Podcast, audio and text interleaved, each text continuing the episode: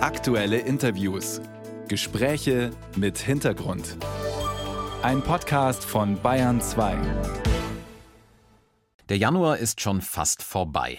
Dass der Bundeshaushalt für 2024 immer noch nicht beschlossen ist und jetzt erst final im Bundestag diskutiert wird, ist also sehr ungewöhnlich, aber die Gründe, die kennen wir ja alle. Durch das Urteil des Bundesverfassungsgerichts vom letzten November waren die Finanzpläne der Ampelkoalition erstmal Makulatur geworden.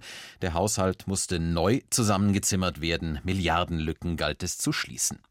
Beim Auftakt der Haushaltsdebatte ging es daher hoch her im Parlament. Vorab kann ich am Bayern 2 Telefon dazu den stellvertretenden Chef der CDU-CSU-Fraktion im Bundestag begrüßen, Matthias Mittelberg. Guten Morgen. Guten Morgen. Herr Mittelberg, Sie hatten ja geklagt in Karlsruhe gegen den ursprünglichen Haushalt, gegen das Verschieben von Corona-Krediten in den Klima- und Transformationsfonds und anderes mehr. Das alles hat die Regierung jetzt berücksichtigt. Reinen Tisch wollte Finanzminister Lindner machen. Also eigentlich müsste der neue Haushalt Ihnen als Opposition doch auch gefallen, oder?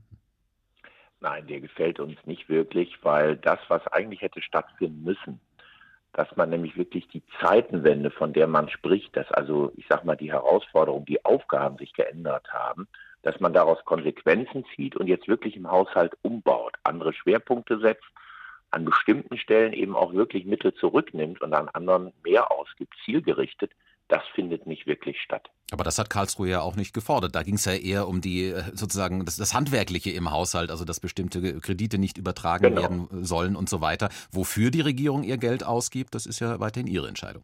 Genau, aber genau das kritisieren wir. Wir kritisieren jetzt nicht die Technik. Gegen die Technik haben wir geklagt. Die Technik haben die jetzt bereinigt. Jetzt fehlen denen auch gewisse Mittel, die 60 Milliarden, aber die fehlen auch nicht in einem Jahr, sondern in diesem Jahr. Für dieses Jahr fehlt ein deutlich geringerer Betrag und in den folgenden Jahren wird dann auch was fehlen, nach deren Rechnung. Aber wir finden auch, dieser Mittel hätte es auch gar nicht unbedingt bedurft. So, und jetzt streiten wir uns tatsächlich um die Mittel, die jetzt im Haushalt drinstehen, und da sagen wir, die werden falsch eingesetzt. Man müsste viel mehr Mittel für Investitionen, dass man Wirtschaftsansiedlungen wieder gewinnt für Deutschland, dass wir uns als Land insgesamt neu aufstellen. Das müssten die Schwerpunkte sein und das findet nicht statt. Wenn Sie mehr investieren wollen in bestimmten Bereichen, müssen Sie in anderen äh, Bereichen aber entsprechend kürzen. Das tut die Regierung auch, aber egal wo sie das tut, äh, kommen Sie als Opposition daher und sagen, so nicht, zum Beispiel bei den Landwirten, die jetzt gerade wieder protestieren. Also wo sollte die Regierung denn aus Sicht der Union kürzen? Die Regierung kürzt eigentlich äh, sehr, sehr wenig. Bei diesem 17 Milliarden Paket, das die vor Weihnachten ausgehandelt haben, das war quasi der Betrag, den sie dann aufbringen mussten haben sie 1,5 Milliarden in ihren Ministerien gekürzt. Da werden also wirklich Ausgabenprogramme zurückgefahren.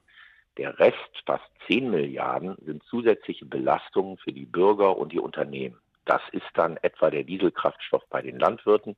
Das ist aber auch der CO2-Preis, den wir alle zahlen. Der ist erhöht worden, jedenfalls alle, die mit fossilen Brennstoffen, also noch mit Öl oder Erdgas heizen oder die wir konventionell an der Tankstelle tanken wir zahlen jetzt mehr, ohne dass wir das durch Klimageld oder anderes ausgeglichen kriegen. Hm, hatte die Große Koalition aber auch schon so beschlossen. Das wird jetzt auf dieses ja, Niveau das angepasst. Hat die auch beschlossen, aber die hat beschlossen, genauso wie diese Regierung, dass sie das über ein Klimageld zurückverteilen wollte. Das macht man jetzt nicht.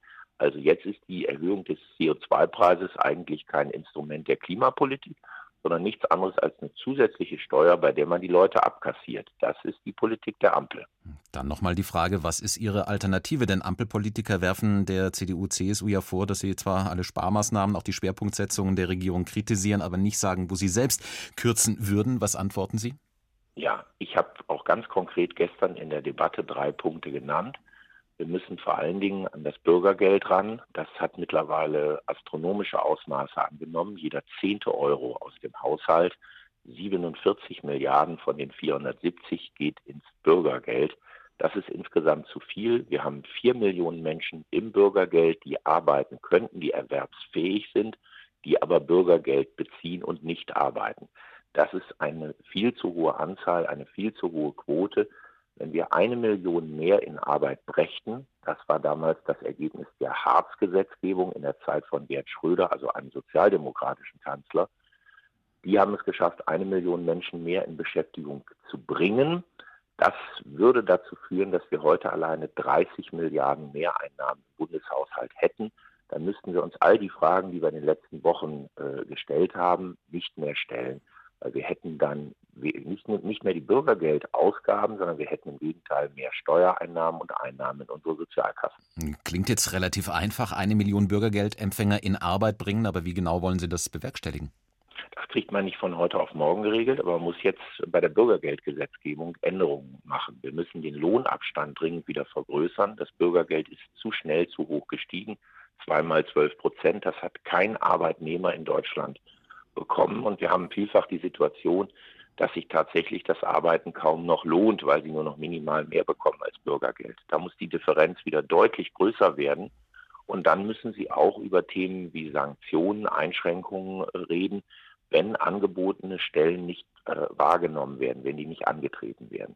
Da muss schneller reagiert werden, nicht wie jetzt. Das dauert teilweise ein halbes Jahr oder noch länger, bis es tatsächlich zu Konsequenzen kommt. Da muss, ich sag mal, wirklich schärfer umregiert werden. Gerade der Bereich Bürgergeld ist eines der Hauptfelder, auf denen Änderungen passieren müssen. Also das ist ein zentraler Streitpunkt zwischen Ihnen und der Regierung, das Bürgergeld. Äh, die Regierung, zumindest die Sozialdemokraten zum Beispiel, auch die Grünen betonen ja, dass sie dort nicht gespart haben. Und Sie sagen, genau das müsste man aber tun. Ein anderer sehr umstrittener Punkt, regierungsintern wie zwischen Koalition und Opposition, ist die Schuldenbremse. Jetzt äh, sagen sogar die Wirtschaftsweisen einstimmig, es sei falsch, an den starren Regeln, so wie sie sind, festzuhalten. Der Staat sollte in bestimmten Zeiten auch mehr Schulden machen dürfen als bisher erlaubt. Gibt Ihnen das zu denken? Also am Ende ist es so, man kann sich immer darüber unterhalten, wie man so eine Schuldenbremse konkret ausgestaltet. Da gibt es, glaube ich, gar nicht so diese, die, die Lösung, wo es nur eine Variante gibt, sondern man kann sich über diese oder jene Nuance da unterhalten und was die Wirtschaftsweisen in die Diskussion bringen, finde ich jetzt mindestens mal so, dass man nicht gar nicht drüber reden kann. Mhm. Das Problem ist, dass das unsere Kernprobleme auf Dauer nicht lösen wird. Wir müssen erkennen, dass wir insgesamt perspektivisch äh, Schwierigkeiten haben werden als Wirtschaftsstandort, weil wir überaltern, weil wir mehr internationale Konkurrenz haben, weil viele Dinge sich grundlegend verändern. Und jetzt müssen wir uns fragen, wo wir gezielt investieren wollen, wo wir aber auch wirklich sparen müssen. Und wir müssen, glaube ich, sparen, weil sonst werden wir immer höhere, höhere Zinsbelastungen haben. Wir geben jetzt schon 40 Milliarden, auch wieder fast jeden zehnten Euro im Haushalt für Zinsen aus. Wenn wir immer mehr Schulden machen, hat das nicht nur was mit der Schuldenbremse zu tun, sondern wir werden immer höhere Zinsbelastungen haben und die schränken unser Handeln immer weiter ein. Und das ist auf Dauer nicht klug und das finde ich auch gegenüber künftigen Generationen ehrlich gesagt eine Ungerechtigkeit. Das sagt am Telefon der Bayern 2 Radiowelt Matthias Mittelberg von der CDU. Er ist Vizechef der Unionsfraktion im Bundestag und dort für Haushalt und Finanzen zuständig. Danke für das Gespräch. Ich danke Ihnen.